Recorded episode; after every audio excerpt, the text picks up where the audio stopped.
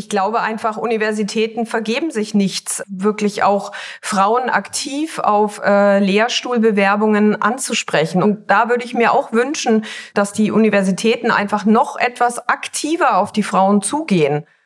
Frau Doktor, übernehmen Sie.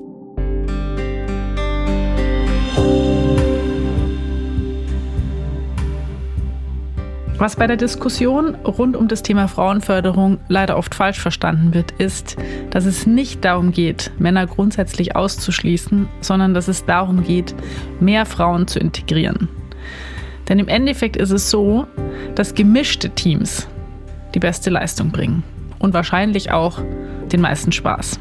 Genau dieses Ziel verfolgt auch meine Gästin, die in dieser Folge hier bei mir im Podcast ist nämlich Frau Professorin Dr. Vera von Dosso, Direktorin des Instituts für Anästhesiologie und Schmerztherapie am Herz- und Diabeteszentrum NRW. Wir wollen uns heute darüber unterhalten, wie es in der Medizin mehr Frauen in Führungspositionen schaffen und warum dieser Wandel dringend notwendig ist. Ich bin Julia Rotherbel, Chefredakteurin der Apothekenumschau und ich freue mich, dass ihr unseren Podcast Frau Doktor übernehmen Sie anhört.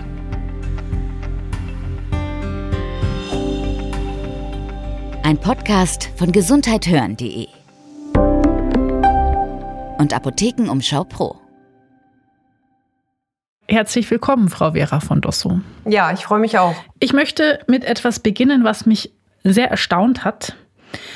Sie haben im Vorgespräch gesagt, dass äh, dieser Podcast hier die erste Gelegenheit ist, wo Sie darauf angesprochen werden, wie Sie dorthin gekommen sind beruflich, wo Sie heute stehen. Ist es tatsächlich so das allererste Mal?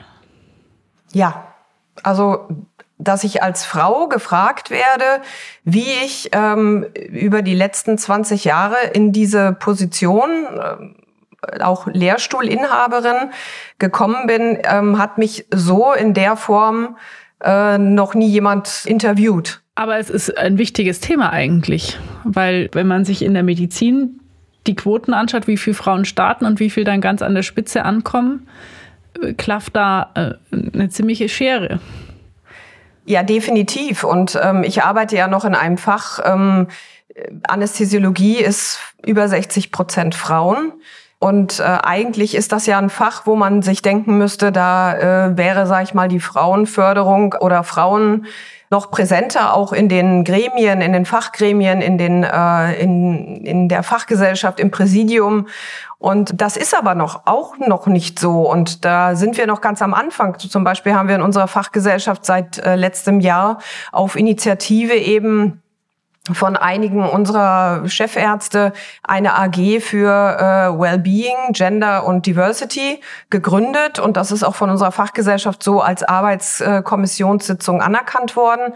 Und äh, da sind wir gerade dabei, erstmal das Feld von 30.000 Anästhesisten in Deutschland. Und davon sind eben 15.000 Frauen, das sind äh, die Hälfte, ähm, zu überlegen, wie ist denn überhaupt die Verteilung, wie sieht das überhaupt aus in unserer Fachgesellschaft? Also ich habe mir mal die Mühe gemacht, nachzuzählen. ich, hab mal, ich war mal auf den Internetseiten von der Deutschen Gesellschaft für Anästhesiologie und Intensivmedizin. Im Präsidium sind 13 Mitglieder und zwei davon sind Frauen. Und von allen Landesvorsitzenden ist genau eine eine Frau. Und beim Berufsverband Deutscher Anästhesisten sind immerhin fünf von 15 im Präsidium Frauen. Aber bei den Ausschüssen der Länder an der Spitze steht keine einzige. Ja, so ist die momentane Situation. Ich glaube aber, dass auch innerhalb unserer eigenen Fachgesellschaft mittlerweile ein Umdenken stattgefunden hat. Und ähm, ich glaube auch, dass es noch viele Jahre dauern wird, mhm. bis wir wirklich an den Punkt kommen, wo es mhm. zu 50 Prozent äh, letztendlich in diesen repräsentativen Positionen Frauen auch sind und auch entsprechend so wahrgenommen werden. Und ähm, kurze Zwischenfrage: Was glauben Sie denn? Warum ist es denn so, dass in diesen Gremien so wenig Frauen sitzen momentan? Ich glaube einfach, dass Männer haben einfach andere Netzwerke oder haben eine andere Netzwerkarbeit, die wir als Frauen hm. irgendwo in dem auch zwischen Familie und Beruf, glaube ich, immer irgendwo auch vernachlässigen, weil eine Frau einfach durchstrukturiert, wahrscheinlich auch gerade wenn eine Frau Kinder hat und Karriere machen möchte. Gut, das ist jetzt bei mir jetzt nicht der Fall gewesen, aber trotzdem habe ich ja auch eine Familie und habe auch ein Privatleben und versuche irgendwie das alles unter einen Hut zu bekommen. Ich glaube, dass Frauen einfach noch viel mehr netzwerken müssen. Erkennen denn auch die Männer, die jetzt diese Präsidienposten besetzen, dass es Zeit ist, dass sich was ändert oder müssen die Frauen diesen Wandel dort reintragen? Also vor ein paar Jahren, wenn Sie mir die Frage gestellt hätten, hätte ich gesagt, ja, die Frauen müssen das definitiv da reintragen, weil sie haben, die Männer haben es noch nicht im Kopf jetzt seit ein, zwei Jahren, muss ich sagen, sehe ich auch bei uns im Präsidium einen Wandel und es ist gerade dabei, mhm. in eine andere Richtung zu gehen. Das liegt aber auch daran, dass wir jetzt natürlich in den letzten zwei, drei Jahren auch weitere Frauen auch in, als Chefärztinnen oder auch als äh, berufene Ordinarien äh, an deutschen Universitätskliniken bekommen haben und mhm. diese Lehrstühle auch mit Frauen besetzt wurden.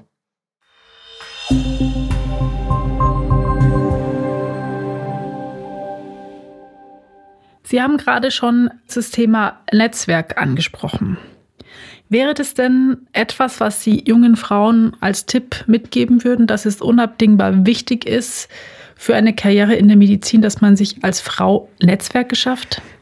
Ja, also man muss halt überlegen, welche Netzwerke. Also ich denke mal, eine Mitgliedschaft im Deutschen Ärztinnenbund ist sicherlich ein Punkt. Ähm, wenn ich das vorher gewusst hätte, dass das es überhaupt gibt, mhm. ich ähm, habe es auch nicht so richtig auf dem Schirm gehabt und habe mich auch äh, sehr spät dann eigentlich ähm, im Prinzip dort angemeldet ähm, weil ich irgendwie immer gedacht habe, ach naja, das braucht man irgendwie nicht und irgendwie kommt man ja so durch. Aber auf der anderen Seite muss man sagen, wenn man jung als junger Mediziner oder auch Student sich schon in solchen Netzwerken engagiert und auch schon die Problematiken versteht, dann, wenn ich das Problem besser kenne und auch weiß, wie ich vielleicht agieren kann, dann mache ich vielleicht auch in meiner Karriereplanung oder in der Laufbahn an der anderen, einen oder anderen Stelle bin ich dann vielleicht auch tatsächlich etwas effektiver, weil ich weiß, wo, worauf ich mich einstellen muss. Wann haben Sie denn erkannt, dass es hier ein Problem gibt? Also was war so der erste Punkt in Ihrem Lebenslauf, wo Sie sagen, da ist mir irgendwie klar geworden, dass Männer und Frauen in der Medizin, was ihre Karriere anbelangt, nicht ganz gleichberechtigt behandelt werden? Ich sag mal so, ich habe das persönlich jetzt nie erfahren, dass jemand zu mir gesagt hat, du musst jetzt Prioritäten setzen, ob du Familie oder Beruf machen möchtest. Aber ich habe es durchaus in anderen äh, Konstellationen bei Kolleginnen erlebt, äh, die dann frustriert aus äh, Mitarbeitergesprächen auch äh, herausgekommen sind, wo ihnen also auch vielleicht mhm. nicht von äh, Chefs, aber von Oberärzten auch signalisiert wurde, wenn du Kinder haben willst, dann kannst du eben nicht in diese Karriereleiter, Habilitation, äh, Professur und solche Geschichten hochgehen und ähm, die das dann auch abgebrochen haben. Und das war so ein Punkt, so das ist vielleicht jetzt zehn Jahre her. Mhm. Der hat mich wahnsinnig frustriert, weil ich natürlich auch als Oberärztin irgendwo versucht habe, da immer ein bisschen gegenzuwirken und diese auch entsprechend zu fördern. Und das eigentlich aber so ein bisschen konterkariert wurde. Wie kann man denn als Oberärztin, die ja dann auch in so einem Kliniksystem arbeitet, das ihr irgendwie vorgegeben ist, überhaupt dagegen arbeiten oder für eine Frauenförderung arbeiten, um es positiv zu formulieren? Naja, ich meine, Sie können natürlich, ähm, wenn Sie Lehre- oder Forschungsprojekte haben, äh, die ähm, Studentinnen oder auch die äh, jungen Assistenzärztinnen auch motivieren, sich in den äh, Projekten zu engagieren, was ich auch immer gemacht habe. Momentan scheint es ja so zu sein, dass nicht jeder Oberarzt und jede Oberärztin ähm, weiblichen Nachwuchs fördert, sonst wären die Zahlen vielleicht anders. Was muss denn Ihrer Meinung nach ein Vorgesetzter oder eine Vorgesetzte mitbringen, damit diese Förderung auch tatsächlich fruchtet?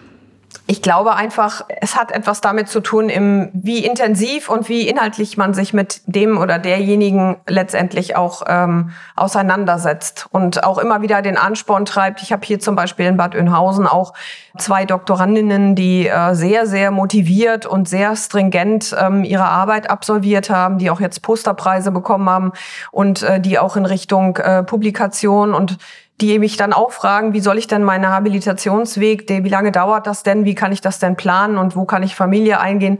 Ich sag mal so, das Konzept, so wie ich es aufgebracht habe, so wie ich nach vorne gekommen bin und wie ich auch unterstützt wurde, lag ja auch vor allem daran, dass ich viel eigene Motivation und eigene Initiative auch mit reingebracht habe. Und dann wird man auch gefördert. Und ich glaube, das ist etwas, was man jungen Frauen als Impuls mitgeben kann.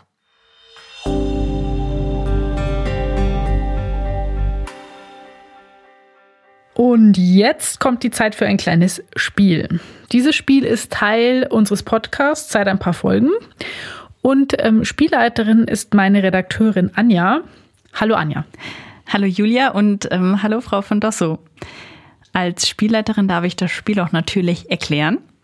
Folgendermaßen, ich habe Sätze rausgesucht, Satzanfänge rausgesucht und die Gästin, also Sie, Frau von Dosso, oder der Host, also du, Julia, ihr dürft die Sätze abwechselnd vervollständigen. Das Wichtige an diesem Spiel oder das Schwierige auch, niemand kennt die Sätze. Damit ist also viel Spontanität und Reaktionsvermögen gefragt. Okay. Und ähm, ja, ich würde mit dem ersten Satz starten und der geht an Sie, Frau von Dosso. Und der lautet, einen Moment, ich suche ihn eben raus. Bevor ich schlafen gehe. Lese ich meistens noch meine E-Mails. Klingt ein bisschen nach so einer typischen Chefinnen. ähm, ja, Routine. Routine. Ich lese dafür meine E-Mails als allererstes, wenn ich aufstehe. Bevor meine Tochter aufwacht, lese ich alle E-Mails. Das mache ich zum Beispiel nicht mehr. Das habe ich früher gemacht. Das ja. habe ich abgehakt. Jetzt kann ich leider den nächsten Satz, der an dich, Julia, geht, fast in die Tonne treten. Der lautet nämlich direkt nach dem Aufstehen. Tatsächlich gehe ich in die Küche und klappe meinen Laptop auf, habe einen Kaffee in der Hand und gucke, was ähm, so in der Arbeit anfällt an dem Tag. Man muss dazu sagen, wer Julia kennt, weiß, sie hat eigentlich immer eine Tasse Kaffee in der Hand. Frau von Dosso, der nächste Satz an Sie lautet, ich ärgere mich darüber, dass. Im beruflichen ärgere ich mich, wenn ich morgens in der Frühbesprechung etwas sage, was ich ungefähr fünfmal hintereinander in Frühbesprechung sage und es beim siebten Mal immer noch nicht gehört wird. Ich lasse das jetzt mal so unkommentiert stehen. Julia, für dich der nächste Satz wäre, als Chefin sollte man. Empathisch sein. Wichtige Eigenschaft. Mhm. Frau von Dosso nickt. Ja, man sollte sein ähm, Teamplayer sein. Ja. Aber seine Ziele nicht aus dem Augen verlieren und ähm, immer wieder auch sich umblicken und äh, schauen, ob die äh, Mitarbeiter im Team dahinter sind. Gut, wir haben den allerletzten Satz, der geht auch an unsere Gästin, der lautet, in einer wirklich gleichberechtigten Welt. In einer gleichberechtigten Welt ähm, sind ähm, alle Diskussionen und Gespräche sollten da auf Augenhöhe stattfinden, unabhängig von Gender, von Geschlecht, von Landsherkunft, Behinderung, was auch immer. Und es würde diesen Podcast nicht benötigen. Das stimmt. Ich finde das jetzt übrigens ein total schönes Schlusswort, ehrlich gesagt. Ich würde mich jetzt dann auch wieder zurück in die Regie begeben und das Spiel jetzt hiermit offiziell beenden. Und ich wünsche dann auch noch ganz viel Spaß jetzt weiterhin beim Gespräch.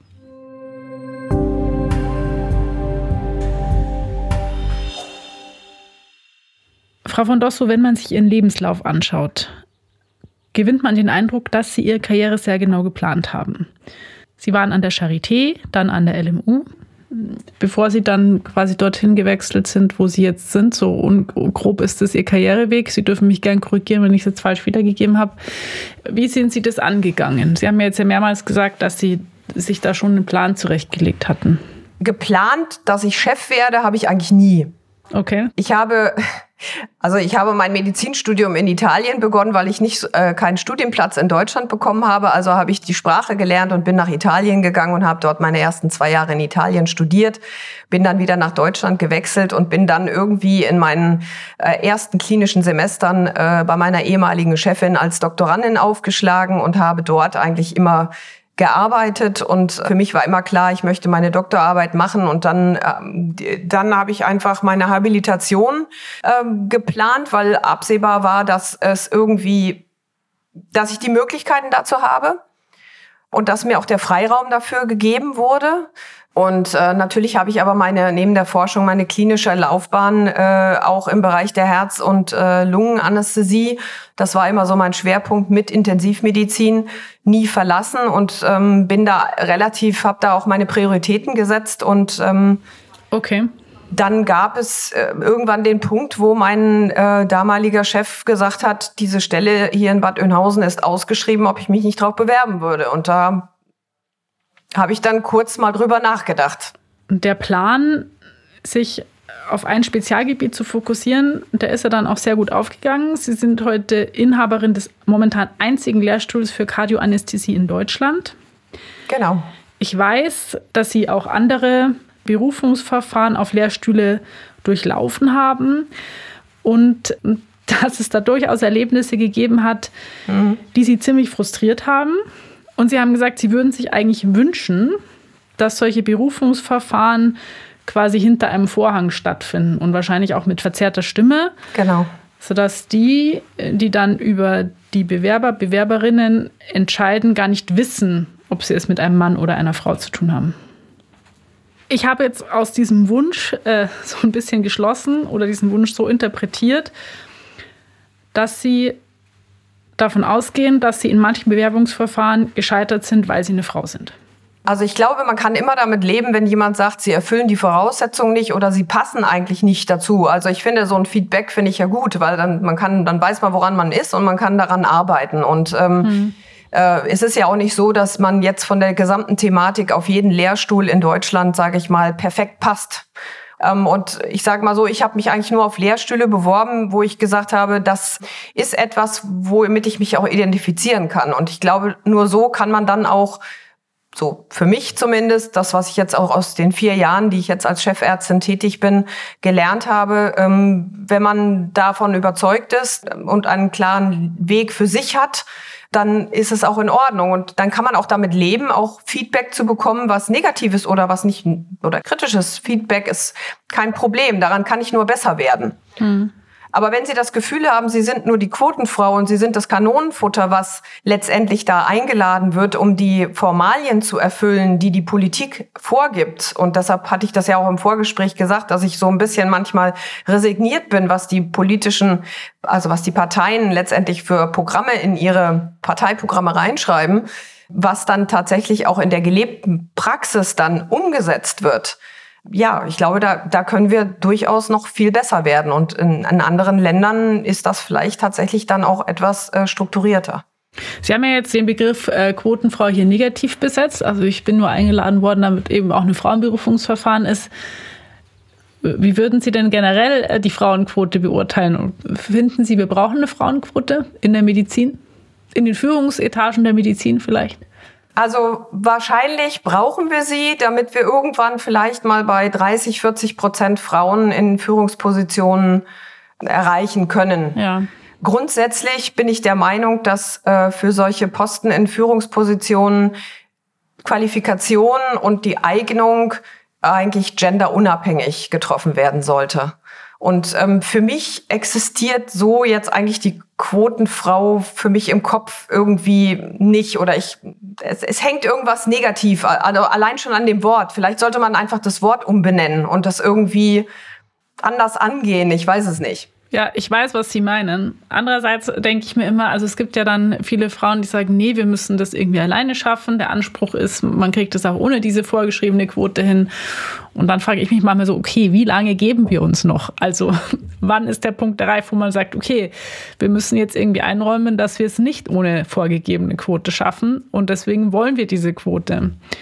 Aber ich gebe Ihnen recht, dieser Begriff ist ähm, negativ besetzt mittlerweile? Ja, es muss irgendwie ein Wort sein, was positiv äh, kommt. Ich habe noch keine Idee, aber äh, Quotenfrau hört sich einfach irgendwie begrenzt an und ähm, das heißt ja nicht begrenzt sein, sondern das heißt, dass Feld einfach etwas variabler aufgemacht wird. Und ja. ich glaube einfach, Universitäten vergeben sich nicht, wirklich auch Frauen aktiv auf äh, Lehrstuhlbewerbungen anzusprechen. Und da würde ich mir auch wünschen, dass die Universitäten einfach noch etwas aktiver auf die Frauen zugehen und es dann aber auch tatsächlich auch ernst gemeinter Zuspruch ist und auch ganz klar sagen, wenn sie die äh, Bewerbungsunterlagen auch durchgesehen haben, naja, okay, es passt vielleicht doch nicht oder äh, sie haben eigentlich schlechte Karten.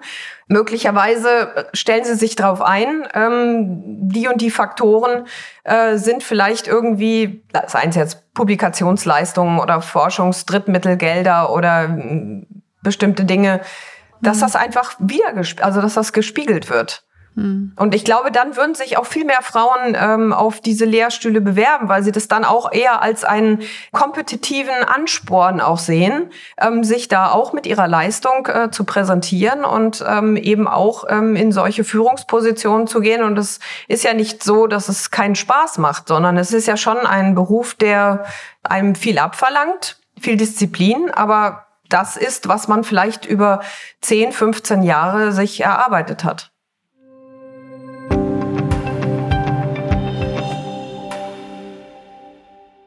Frau von Dosso, ich habe im Vorfeld Sie natürlich mal gegoogelt, wie man das heutzutage so macht, äh, um äh, auch äh, mir ein Bild zu machen, wer mir dann da gegenüber sitzt. Und wenn man äh, Ihren Namen eingibt unter Google Bildersuche, äh, findet man sehr viele Bilder, wo Sie äh, als einzige oder als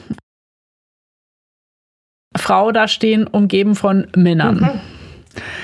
Ich glaube, Sie sind auch an dem Standort, wo Sie jetzt sind, die einzig berufene Frau unter sieben Männern.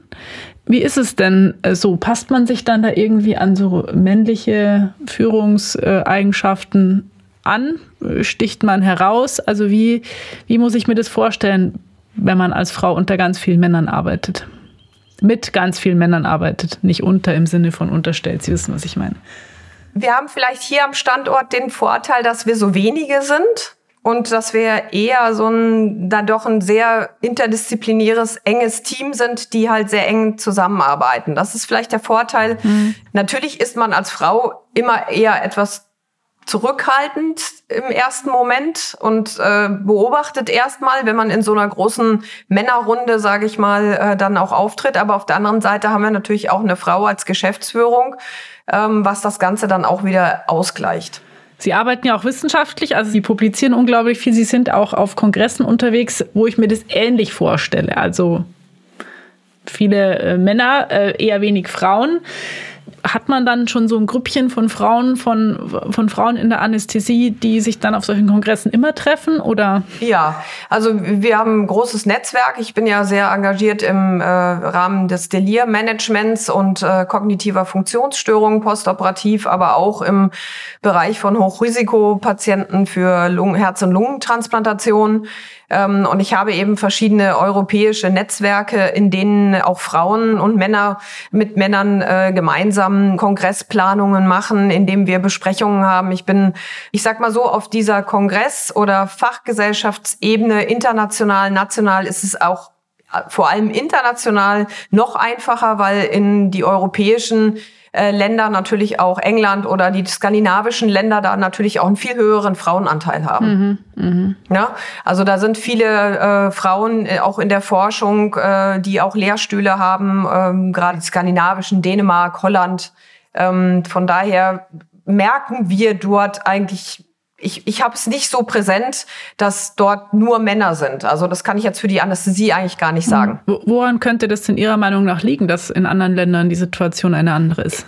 Ja, ich glaube, dass dort einfach die Frauenförderung in den anderen Ländern schon etwas weiter fortgeschritten mhm. ist und äh, dort auch ähm, vielleicht schon von Studium an bewusst auch solche Dinge äh, schon äh, mitbegleitet werden und vielleicht auch mehr Programme angeboten werden und sowas wäre für Deutschland ähm, sicherlich auch ein Punkt, den man weiter ausbauen muss. Hat es vielleicht auch was mit Vereinbarkeit zu tun? Also Frankreich gilt ja immer so als Vorzeigeland, wenn man sagt, die Vereinbarkeit von Familie und Beruf ähm, nimmt man in den Blick. Hat es vielleicht auch damit zu tun?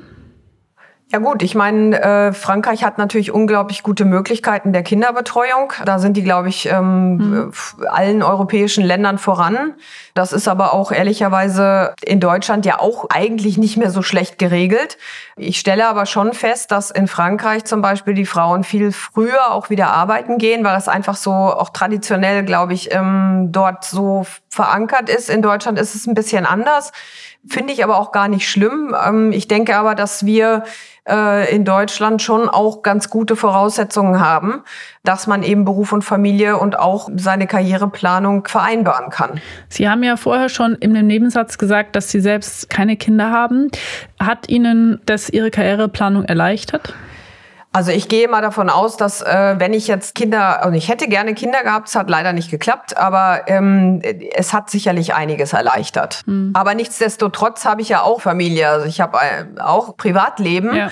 Das muss auch ja miteinander äh, vereinbart werden. Mhm. Sonst ist es auch für den Beruf, glaube ich, ähm, wichtig, dass man ausgeglichenes Privatleben hat. Sonst äh, würde man ja diesen Job, äh, sage ich mal, ähm, jetzt nicht so mit der Intensität betreiben können.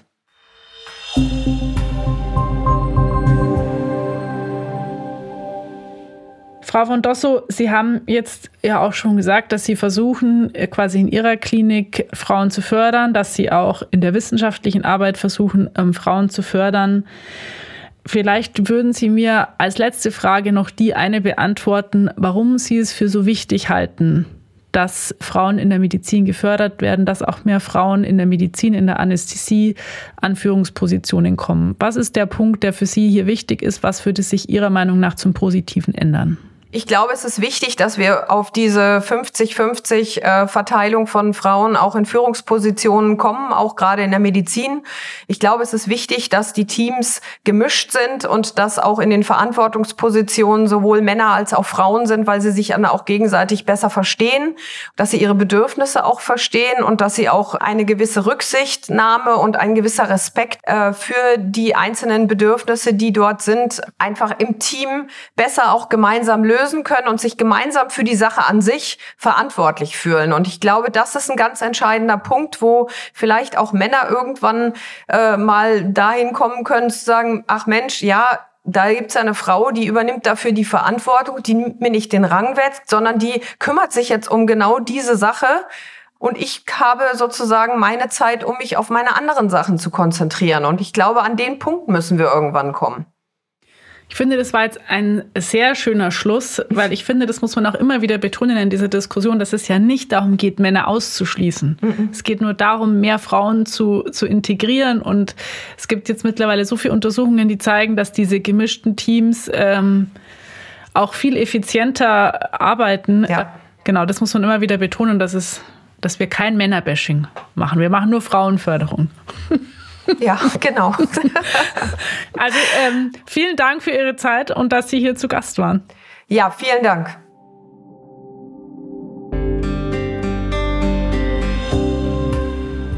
Wenn ihr auch Team Frauenförderung seid und wenn euch dieser Podcast gefallen hat, wenn ihr euch durch den Podcast supported und empowered fühlt oder euch irgendwie einen Tipp geholt habt, der euch auf eurem eigenen Karriereweg weiterbringt, dann empfehlt uns doch weiter.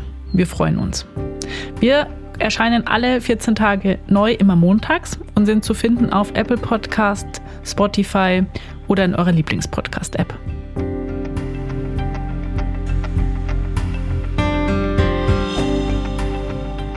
Ein Podcast von gesundheithören.de und Apothekenumschau Pro.